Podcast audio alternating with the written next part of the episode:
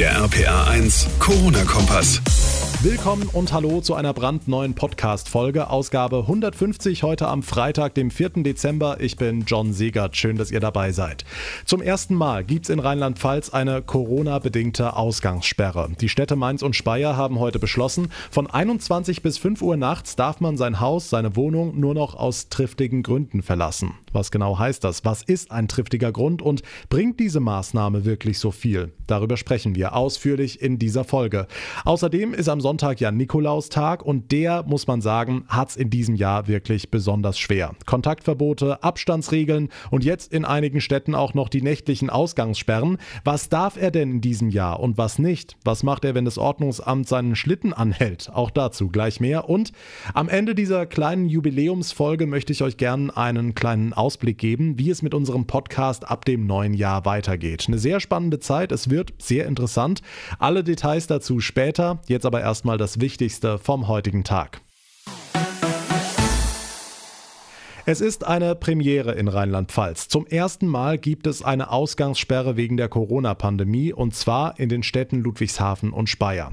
Am Nachmittag hat eine Taskforce mit dem Land Rheinland-Pfalz beraten. RPA1-Reporter Thomas Stüber. Jetzt muss man allerdings dazu sagen, es geht um nachts, ne? Genau, 21 Uhr bis 5 Uhr morgens. In diesem Zeitraum sollen die Bürger nur mit triftigem Grund ihre Wohnungen verlassen dürfen.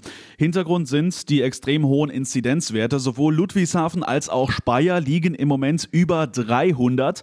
Zweiter Grund, der Nachbar Mannheim startet schon heute mit einer entsprechenden Ausgangssperre. Wir müssen im Interesse der Menschen und in der Region einfach ländergrenzend übergreifend denken und handeln. Die aktuell gültigen Regelungen zeigen uns, dass dass sie nicht weit genug gehen, weil wir weiterhin steigende Neuerkrankungszahlen haben. Die Oberbürgermeisterin von Ludwigshafen, Jutta Steinruck. Okay, da möchte ich nochmal nachhaken, Thomas. Triftiger Grund heißt genau was?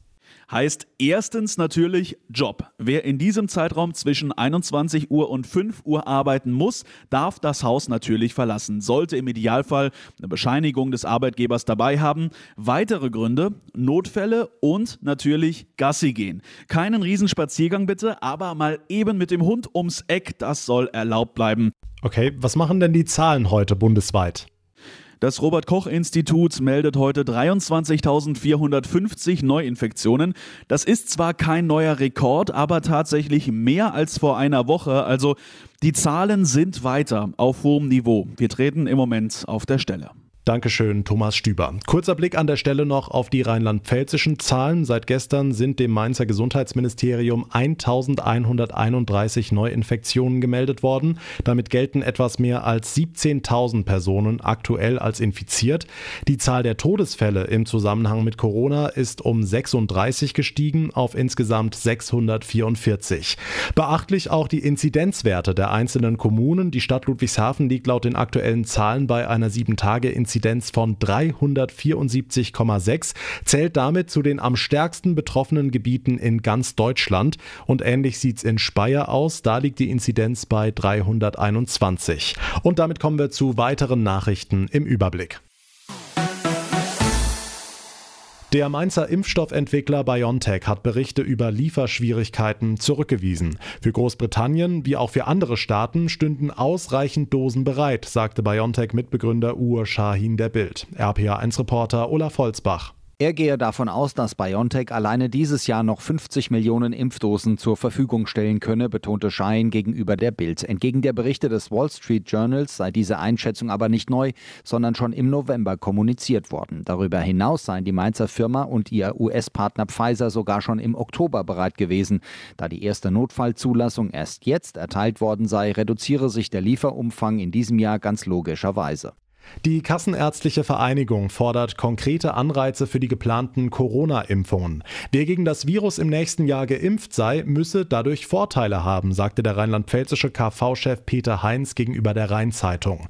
Eine geimpfte Person müsse die Möglichkeit haben, unbeschränkt ins Theater zu gehen oder ohne Quarantäne zu reisen, so Heinz. Ohne solche Anreize würden sich viele Menschen nicht impfen lassen. Kritik, dass diese Forderung einer Impfpflicht durch die Hintertür gleichkomme, wies Heinz als falsch zurück. Wenn etwa nur Geimpfte ins Theater gingen, sei das nur vernünftig, so der KV-Chef. Nach Ludwigshafen führt ab Montag auch die Stadt Frankenthal Wechselunterricht an den Schulen ein. Das teilten die IGS sowie die beiden Gymnasien in Frankenthal mit. Demnach gebe es für Schüler von der 8. bis 12. Klasse vom 7. Dezember bis zu den Weihnachtsferien Wechselunterricht.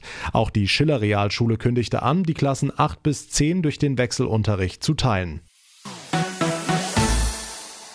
Sonntag ist der 6. Dezember und da kommt der Nikolaus. Aber in Corona-Zeiten hat auch er es nicht ganz so einfach. RPA1-Infochef Jens Baumgart, hoffentlich lässt er sich nicht vom Ordnungsamt erwischen, wenn er von Haus zu Haus zieht. Ja, das sollte er vielleicht diesmal besser bleiben lassen, aber ähm, es ist tatsächlich ein Problem für Familien, die mit einem richtigen Nikolaus im Kostüm planen. Äh, es gibt jetzt keine spezielle Nikolaus-Verordnung in Rheinland-Pfalz, aber es gelten natürlich die normalen Kontaktbeschränkungen, fünf Personen maximal, zwei Haushalte. Also man kann eigentlich nur empfehlen, im besten Falle schlüpft ein Angehöriger des eigenen Hausstandes in diese Rolle des Nikolauses. Ansonsten, wenn man wirklich äh, den Nikolaus bucht, es gibt ja solche Studentenjobs, dann sollte der nach Möglichkeit nur bis zur Haustür kommen, Geschenke abstellen, Abstand halten. Und ich glaube, das verstehen auch die Kinder ganz gut, wenn man denen das ein bisschen erklärt. Dankeschön, Jens. Ja, und so einen Studentenjob übernehmen in Trier schon seit vielen Jahren Theologiestudierende. RPA1-Reporter Martin Sauter und die haben einen Weg gefunden, dass sich auch in Corona-Zeiten Kinder auf den Nikolausbesuch freuen können. Ja, diesmal läuft das Ganze eben kontaktlos ab. Ursprünglich wollten die Studierenden sogar einen digitalen Nikolausbesuch anbieten, aber Christian vom Orga-Team, das wollte gar niemand. Also die möchten wirklich, dass der Nikolaus vor die Haustür kommt, ein bisschen persönlicher. Und wie läuft der kontaktlose Besuch vor Ort jetzt ab? Der Nikolaus klingelt, die Familie kommt nach draußen. Der Nikolaus erzählt ein bisschen was, schaut auch mal ins goldene Buch, was da so über die Kinder drin steht. Und dann hat der Engel irgendwo Geschenke hingelegt für die Kinder. Hanna ist auch dabei. So ein echter Nikolausbesuch ist halt schon was anderes als virtuell. Für die Familien auf jeden Fall das äh, Strahlen der Kinder, die Reaktion der Kinder auf den Nikolaus, weil die meisten doch äh, sich einfach tierisch freuen. Christian, warum ist es denn so wichtig, dass auch in diesem Corona-Jahr der Nikolaus kommt? Weil es uns einfach wichtig ist, in so einer schwierigen Zeit wie dieses Jahr den Kindern, die es ja sowieso so schwer haben in der Schule mit dem ständigen Lüften und im Kindergarten, wo auch nichts ist, wie es immer ist, ein bisschen Normalität zu schenken. Denen einfach den Nikolaus als eine schöne Konstante in der Vorweihnachtszeit eben zu zeigen und diese Tradition, die ja doch immer so viel Wärme und so viel Freude den Kindern bringt, irgendwie möglich zu machen. Das Ganze lief natürlich mit Voranmeldung. Es gibt aber noch eine Chance für Kurzentschlossene. Am Sonntag ab 13 Uhr kommt der Nikolaus in die Trierer Liebfrauenkirche.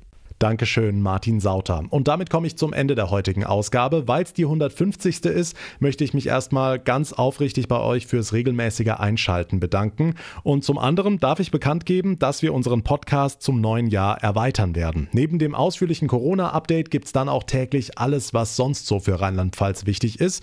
Ihr müsst dafür gar nichts machen. Am besten ist es, wenn ihr unseren Corona-Kompass jetzt direkt abonniert, da wo ihr mir gerade zuhört. Ab Januar heißt er dann der Tag in Rheinland-Pfalz Podcast. Podcast und ihr bekommt dann ganz bequem die wichtigsten Nachrichten über Spotify, iTunes und überall da, wo es sonst Podcasts gibt. Ich freue mich sehr drauf. Bis dahin gibt es aber natürlich weiter tägliche Updates rund um die Corona-Pandemie. Mein Name ist John Segert. Ich wünsche euch ein schönes Wochenende. Wir hören uns dann in der nächsten Folge am Montag wieder. Bis dahin eine gute Zeit und vor allem bleibt gesund. Der RPA 1 Corona-Kompass.